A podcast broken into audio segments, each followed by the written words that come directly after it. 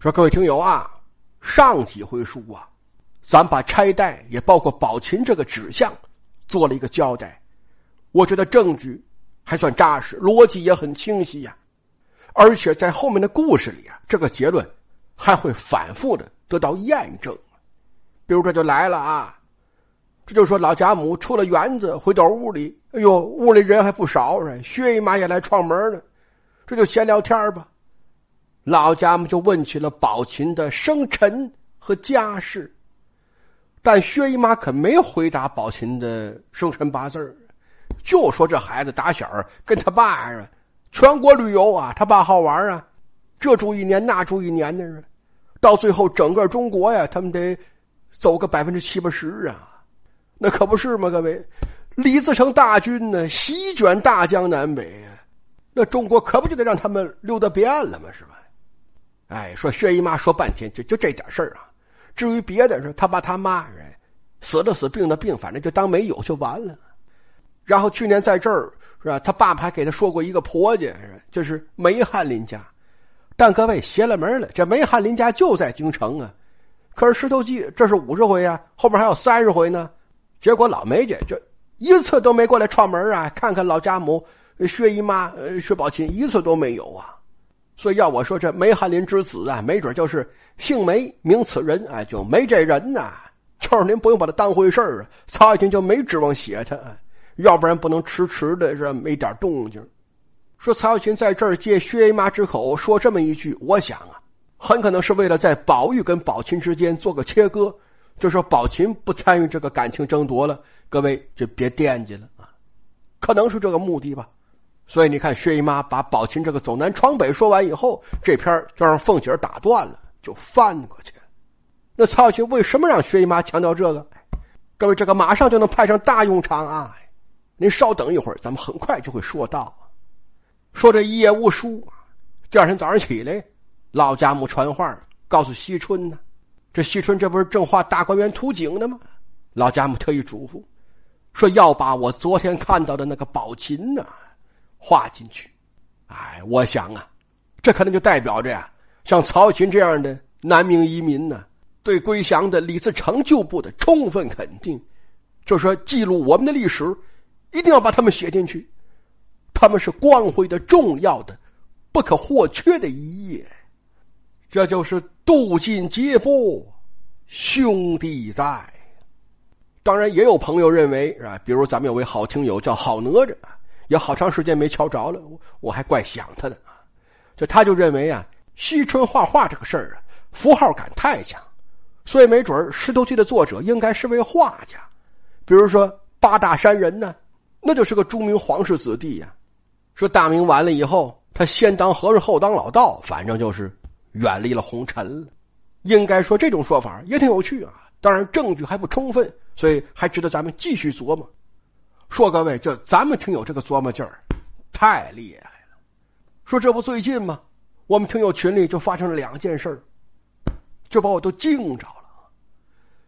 头一件事，咱们的好朋友晋中老汉老李大哥，他给我提个问题，就说元春省亲的时候啊，书里写呀，圣上准许每月二六之日，妃嫔在宫中同亲眷相见呢。老李大哥就问我说：“二六之日是哪天？”好，这一句话就把我问住了。是，我看这么些遍书啊，是，还真就是没琢磨过这个事儿啊。那我们群里就好顿研究啊。老李大哥、中德大哥是吧？费好大劲，终于找出答案来了。大伙儿一看，乐够呛，真是想不到是这个结果呀。那各位，您知道这是哪天吗？说您要有想法啊，欢迎您留言啊，咱们讨论一下，看谁说的对。说如果关心这个问题的人多，咱们也可以找个机会公开交流交流啊。要问的人少，那算了，那就当我们听友群里的私房菜了。就像色栗子说的，将来教孩子是吧？哎，上学问老师，老师你知道二六之日是哪天？老师说我不知道。宝贝儿说我知道，我给你讲讲。哎，也挺有意思。行了，这是头一个事儿啊。还有一个，哎呦，那个事儿比这个可震撼多了。这就是说，咱们有位听友，昵称叫 water yy 水呀啊，water yy，他就给我留言呢。他说：“丁老师，纸砚斋的纸，能不能是大明的明掉了个个儿呢？这是明啊，是左边一个日，右边一个月呀。然后这个纸正好是倒过来，是左边一个月，右边一个日。只不过翻过来以后，这个日啊，它变小了。为什么变小了？因为在他右肩头被人插了一刀啊！各位，那脂砚斋的纸可不就是大明的明？翻过来以后，在右上角加一个匕首的匕吗？说右上角，那不就是东北方向吗？那这个纸不就寓意着东北方向捅来一刀，就把大明给捅翻了吗？好说，一看人家这个意见，我一句话也说不出来，我就光剩下激动了，各位啊！因为这样一来啊，这本书的根基才算彻底说清楚啊。就说三百年来啊，脂砚斋这个名字一直让大家感到十分困惑啊。这这名字太怪，怎么起这么个名字呢？多数人可能以为这就是自嘲，是吧？因为我小时候我爱吃女孩胭脂，我没出息，所以我还叫这么个名儿吧。甚至还有些人像周汝昌，干脆就说脂砚斋是女的，女的嘛用胭脂嘛，所以叫脂砚斋。但这样的解释啊，仔细推敲啊，其实都有牵强之处啊。就说这个故事，它明显他写的是败亡啊，他不是那个浓情蜜意呀，所以你说我是蘸着胭脂写的，这玩意儿它不对劲儿啊。至于说脂砚斋是女的，所以他写书得用胭脂，各位那就更瞎掰了。不信你拿你媳妇口红画个画，你试试，你看他得不得把你脑袋给你拧下来？说的道理，古今都一样啊，谁能拿化妆品去写书去？那个比喻都不恰当，所以这其实是一个困扰了我们三百年的难题呀。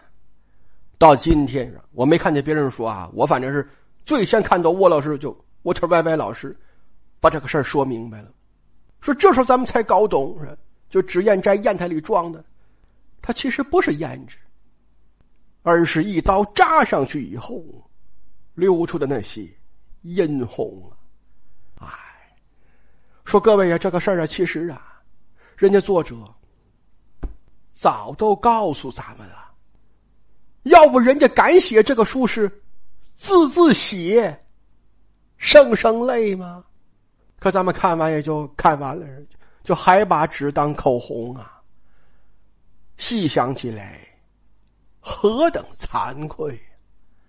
所以您说我能不感谢听友吗？特别是沃老师啊！所以沃老师，您要觉得方便的话，您可以在听友群里留个姓名，因为我说过，这个知识产权永远属于您。我不会贪天功为己有啊！我一定在作品里为您扬名，我也愿意为您证明啊！就证明这个观点是您最先提出的。那顺着这个逻辑，后面的事情就更清楚了。后边是砚呢，一个石头的石，一个看见的见呢，石见呢，什么石头啊？你那不就是这本《石头记》吗？就说通过这本《石头记》呀，你就能够看到大明。是怎么完蛋的？匕首是怎么扎来的？鲜血是怎么流淌的呀？时间呐！那各位您就说吧。哎，一说这个我我都想骂人呢。就说这个书，那你凭什么给他改名叫《红楼梦》啊？说这个咱们跟大伙交代过是吧？这仨字是程魏元选定的呀。人本书作者原来就管这书叫《石头记》呀。那你你改成这个名字，对脂砚斋来说，各位不客气的讲啊，那不都成了糟蹋了吗？因为没有石就没有砚呐，那砚没了，纸就是脂砚斋一刀扎出来的那个殷红，他用什么盛装？那他岂不就要白白洒落在尘埃之上吗？这还不是糟蹋吗？那脂砚斋还拿什么来写这本书？所以呀，没有实，就没有见。您自然也就看不懂这本书到底要说什么了。那这么一讲啊，各位，我能不能拜托大家一件事啊？就是您能不能让您的亲朋好友都知道这件事啊？说我坚信，总有一天，大家再提到这本书时，一定会重新把它叫回《石头记》，而不是《红楼梦》。那个留下了百年耻辱的所谓红学呀，也终将在水落石出之后啊，换正位于实学。说丁某人能在这条路上做一块小小的垫脚石啊，平生足畏。得，接着说书，说老贾母交代惜春。把大观园图景画好啊！转身又吩咐众姊妹呀，说要过年了啊，不行，你们也准备点小谜语什么的，元宵节咱们猜猜呀，挺好的呀。大伙都是文艺青年，一听这任务，那不能不高兴吗？所以大伙写了不少精彩的谜语，但是因为时间原因啊，在这儿我就不一首一首介绍了。说有几首好的，回头我放听友群里，哎，咱们好朋友私下听听得了啊。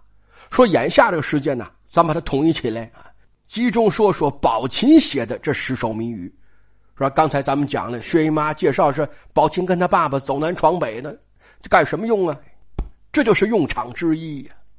书中交代，宝琴就写了十首怀古诗啊，啊，当然也是谜语啊，但这谜底啊，曹雪芹没公开啊，说二三百年大伙猜的也挺热闹，人您上网都能搜着，这个咱们就不说了。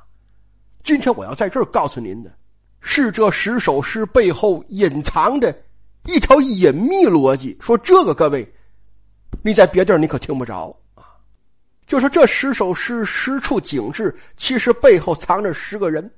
说这十个人呢，有一个共同的特点。放今天通俗的讲，就叫冤种啊。讲的正式一点，就是被丑化、妖魔化啊，是要被平反。说头一首诗《赤壁怀古》啊，这其实说的是曹操啊，曹操赤壁之战嘛。那大伙知道，在有花那年，曹操是最大的大坏蛋呢，大白脸啊。但实际上，曹操对恢复经济、统一国家做出了巨大贡献。到今天，咱们实际上已经给曹操平反了，是吧？这是第一。第二叫交趾怀古，交趾就是今天的越南啊。这说的是东汉初年的一个大将军，叫马援。马援一生打过无数胜仗啊，平定交趾，立过大功啊。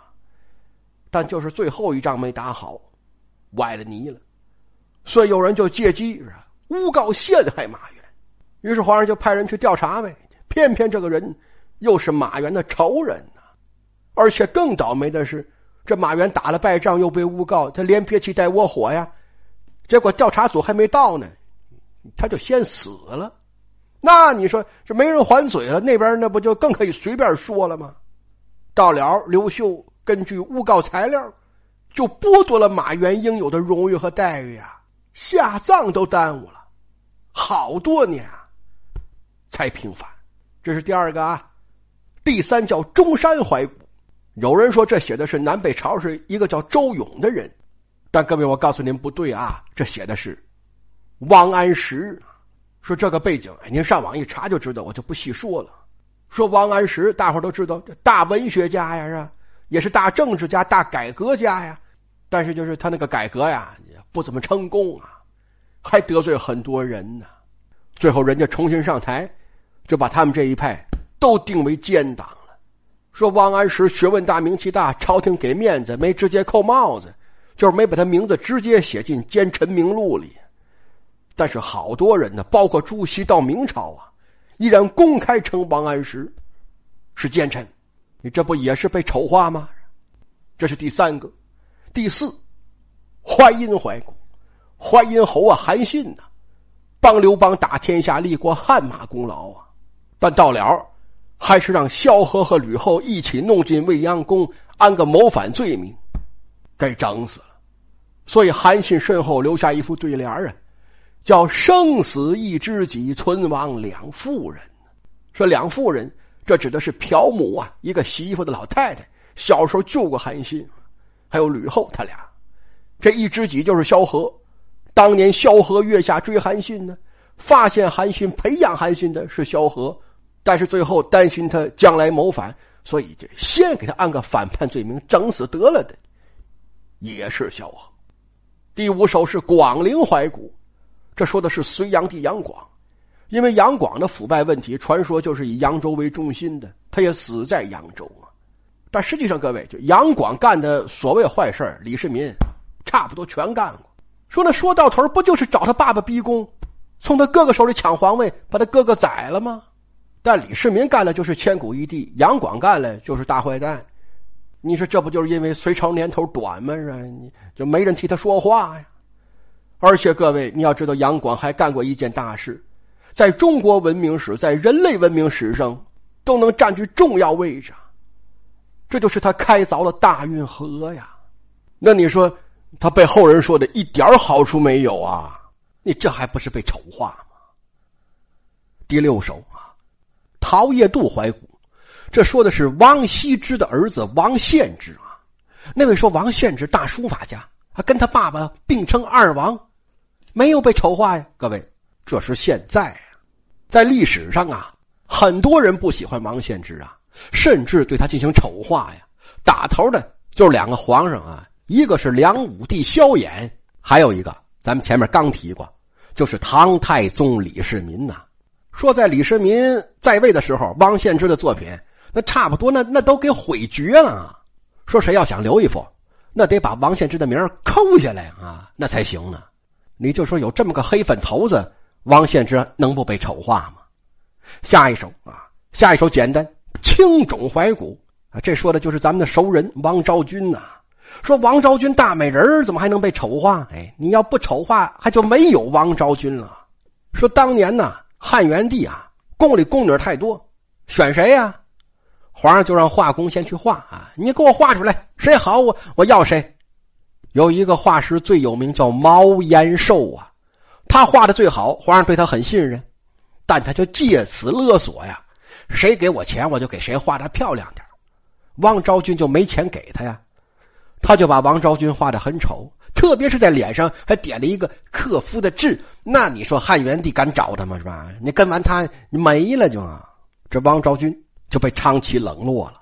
说这就直接等到说匈奴来和亲的时候啊，汉元帝才想起有这么个人来，哎，说这行啊，这克夫这个好，这这当秘密武器送过去，哎，拿过去就克匈奴的单于去就。那这就把王昭君给找来了，哎，结果一看好，大美人啊！说你这时候再想后悔那就晚了，因为已经告诉人家是这个人了。所以汉元帝只得含泪把王昭君送走啊！一回身，就把毛延寿就给宰了。就王昭君被丑化过啊。第八，马嵬怀古，这说的也是个美人杨玉环、杨贵妃呀。安史之乱，唐明皇带杨贵妃跑了，跑到四川，兵变了。当兵的就说：“这天下是杨贵妃祸害的啊！红颜祸水，她得死。”杨贵妃在马嵬坡上吊自杀，但你说这不瞎掰吗？这国家没治理好，这哪有说不怨皇上怨娘娘的呀？是吧？这就是男权社会、君权社会丑化杨贵妃啊，把贵妃杨当替罪羊了。最后两首写的不是历史人物，是文学人物，一个是《西厢记》里的小红，还有一个是《牡丹亭》里的杜丽娘。咱们说过呀。说这个书在那个年头，那都算黄书啊。在主流舆论里，这两个人你都是坏女人啊，那都是被丑化、被污名化的对象啊。说在今天咱们有这个认识太简单啊，不值一提。但是各位你要想到，在曹雪芹那个年代，好能这么想啊，就能给红娘、杜丽娘，能给曹操，能给隋炀帝平反呢？哎呀，你这个太惊人了。那说曹雪芹为什么能有这么超凡脱俗的见解呢？哎，要我说呀，这就是屁股决定脑袋呀，就是因为曹雪芹呐有个亡国之身呐，就是他赶上这一段了，他亲身经历过，他亲眼见过，说大清王朝啊，还有他们手下的御用文人是怎么往大明君臣身上泼脏水的呀，而且将来呀，就曹雪芹他们自己呀，就这波人呐。是不是也会被泼上新的脏水，会被万世唾骂啊？你这玩意儿，你这都没有准儿啊！啊，所以呀，曹雪芹才能重新审视历史，重新评价历史人物，就包括李自成啊。这头两年，那肯定还是明朝最大的反面人物啊。但是现在曹雪芹去看他，结论应该就不同了呀。所以曹雪芹才让薛宝琴写了这十首怀古诗。咱们说过呀，薛宝琴代表的是李自成的旧部，是背负过骂名的人呢。这其实就表达了曹雪芹的历史反思啊。当然，对后世这也是启示啊。这就是众口可以铄金呐，各位呀。这关于美名和骂名啊，那还真不是说谁人数多谁声音大，谁说的就是真的啊。这面小到明星离婚，大到国际矛盾，你要想不上当不被利用，哎，你就得有双慧眼呐。咱们再回来讲故事吧。哎，说冬天天短，这么一折腾，就又到了晚饭的时间了，就赶快大伙一起又都奔了前面了啊。结果这顿饭刚吃完。突然之间，又有小丫头进来报事，说太太就找王夫人呢。说太太可不好了，说袭人姐姐那个哥哥叫那个什么花子方的，嗯，要给袭人姐姐请假接她出去。王夫人说什么事啊？这么着急忙慌的呀？小丫头说：“说我听说呀，好像是袭人姐姐她娘啊，嗯，要死。”